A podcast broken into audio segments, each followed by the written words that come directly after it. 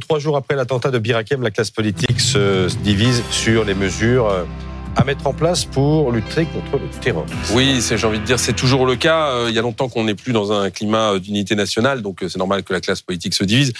Et puis surtout, on fait face à un risque nouveau, puisque c'est celui de la récidive d'un individu condamné pour des faits de terrorisme et ayant purgé sa peine. Mmh. Alors, passer la sidération, c'est le festival des propositions de la part de la majorité comme de l'opposition.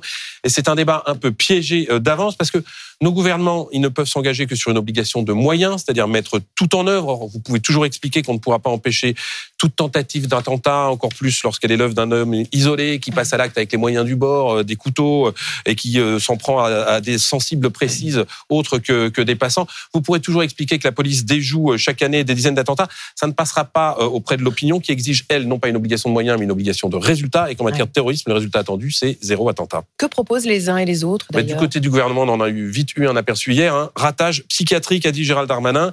Autrement dit, c'est pas moi, c'est l'autre. Le ministre de l'Intérieur, il propose que le pouvoir public, les préfets, les policiers puissent demander, exiger une injonction de soins pour une personne radicalisée euh, et qui serait suivie pour euh, troubles psychiatriques. Alors aujourd'hui, il faut préciser que la justice, la famille, les proches peuvent demander une hospitalisation, par exemple, un maire ou un préfet aussi en cas de trouble à l'ordre public ou de danger imminent. Mais le ministre de l'Intérieur veut aller plus loin. Si on l'écoute, les préfets pourraient avoir le droit d'ordonner un examen psychiatrique sur un individu et peut-être de le faire soigner ou même hospitaliser de force en amont de tout trouble à l'ordre public ou même de menaces terroristes imminentes. Bon, et du côté de l'opposition? Ben, c'est un peu toujours pareil. Euh, Il y a toujours euh, des propositions. Il y a qu'à les expulser. Oui, bah alors on fait quoi euh, quand ils sont français? Ben il y a qu'à les déchoir de leur nationalité. On rappelle que la déchéance de nationalité, on ne peut pas créer d'apatrides. Donc si on est français, on ne peut pas déchoir de nationalité. Quant aux binationaux, ce sont souvent des gens qui n'ont jamais mis les pieds dans les pays concernés, qui eux ne veulent absolument pas les récupérer. Deuxième solution, il y a qu'à les enfermer. Alors là, on rappelle que la rétention de sûreté, ça existe, mais qu'il n'y a aucune automaticité. C'est une procédure qui est toujours collégiale, contradictoire,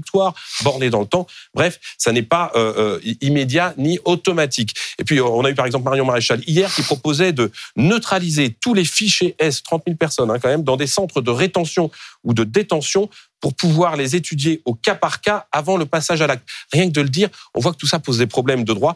La vérité, c'est qu'il n'y a pas de réponse simple unique qui garantisse un risque zéro et, et qui s'inscrivent dans le cadre de notre droit. Et alors, avant de s'échiner à imaginer des dispositifs ou des mesures exceptionnelles qui sortent euh, du cadre de nos principes, on peut aussi s'interroger sur la lourdeur des condamnations, par exemple, parce que si on estime que les terroristes sortent trop tôt, c'est peut-être le quantum des peines, tout simplement, qu'il faut réviser.